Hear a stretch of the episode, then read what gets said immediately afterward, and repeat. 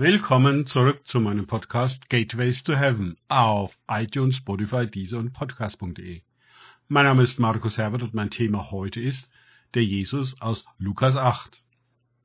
Weiter geht es in diesem Podcast mit Lukas 8, 56 aus den Tagesgedanken meines Freundes Frank Krause. Und ihre Eltern gerieten außer sich. Er aber gebot ihnen, niemanden zu sagen, was geschehen war. Lukas 8, 56. Der letzte Satz des achten Kapitels. Wir haben mit der Sturmstillung, der Befreiung des dämonisierten Gerasenas, der Heilung der blutflüssigen Frau und ihrer Unreinheit und nun der Auferweckung des Mädchens des Synagogenvorstehers Jairus eine ganze Reihe von Verwunderungen hinter uns, die für die Jünger und hoffentlich auch für uns eine neue Offenbarung darüber brachten, welche Macht der Gesalbte, der Messias und Christus eigentlich hat und wie er sie anwendet. Die Jünger stellten auf dem See die Frage, wer ist denn dieser, dass auch Sturm und Wellen ihm gehorchen? Und für die Betroffenen im Lande der Gerasener ging es mit dieser Frage weiter. Wer ist denn dieser, dass er eine Legion Dämonen aus einem Mann austreibt, die in eine riesige Schweineherde fahren, die dann in den See stürzt und verendet an die 2000 Tiere. Wer ist denn dieser, dass eine unreine Frau ihn anfasst und anstatt dass sie Jesus unrein macht, wie das Gesetz sagt, macht Jesu Reinheit sie rein. Und nun, wer ist denn dieser, dass er im Trauerhaus des Synagogenvorstehers dessen gestorbene Tochter wieder aufrichtet? Und sie lebt. Zu Recht sind die Betroffenen von alledem außer sich. Unvorstellbare Dinge sind geschehen. Schicksale haben sich gewendet. In der Gegenwart Jesu verschoben sich die Machtverhältnisse.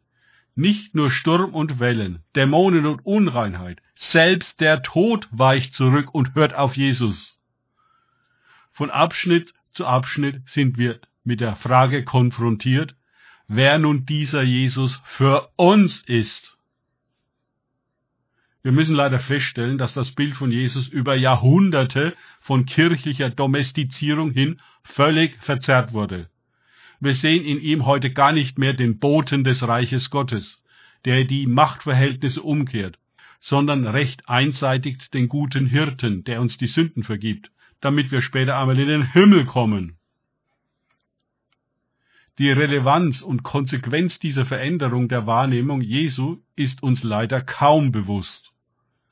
Es ist selbstverständlich, dass die weltlichen und klerikalen Mächte, konfrontiert mit dem überlegenen Reich Gottes, aus Jesus einen wohl- und mildtätigen Gutmenschen gemacht haben. Er ist zum Sinnbild von Liebe deinen Nächsten geworden.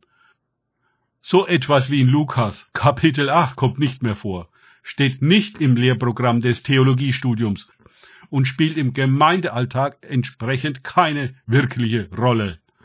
Jesus wurde aller Macht beraubt. Über das Reich Gottes wird kaum einmal gepredigt. Für die heutigen Menschen, die im Sturm untergehen, die dämonisiert, krank oder vorzeitig sterben, haben wir eine Menge karitative Angebote. Nur Kraft haben wir keine, denn die liegt nach wie vor bei Jesus, dem Gesalbten Gottes, dem Messias und Christus. Ihm ist gegeben alle Macht im Himmel und auf der Erde. Darum will ihn keine Institution haben auch kaum eine christliche, denn er würde eben diesen Faktor, so wie in den Evangelien, ganz klarstellen. Die Machtverhältnisse. Wer kann es sich leisten und darauf einlassen, Jesus den sein zu lassen, der er wirklich ist? Und wie führen wir eine Organisation, die tatsächlich Jesus den Herrn sein lässt? Lesen wir die Apostelgeschichte, so finden wir dort eine apostolische Gemeinschaft unter der Herrschaft Christi, die unter der Regie des Heiligen Geistes seine heilige Macht weiterhin genauso ausübte wie er. Die Urgemeinde war so vieles, was die Gemeinde heute nicht mehr ist.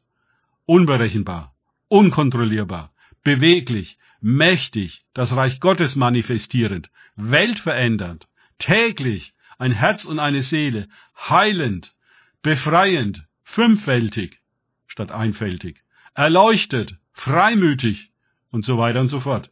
Eben wie der Jesus aus Lukas 8. Wenn wir, wer weiß, wie viele Jahre pastorale, nicht apostolische Kirche hinter uns haben und feststellen, wir sind genauso wenig Jesus wie ehedem, sollten wir aufmerken. Ist das wirklich die Gemeinde des Jesus aus Lukas 8? Oder ist es eine Gemeinde aus Menschen, in denen Menschen regieren und nicht Jesus, weswegen sich dort auch keine göttliche Kraft manifestiert, sondern nur menschliche? Danke fürs Zuhören. Denkt bitte immer daran, kenne ich es oder kann ich es, im Sinne von erlebe ich es. Erst sich auf Gott und Begegnungen mit ihm einlassen, bringt wahres Leben und das Reich Gottes. Gott segne euch und wir hören uns wieder.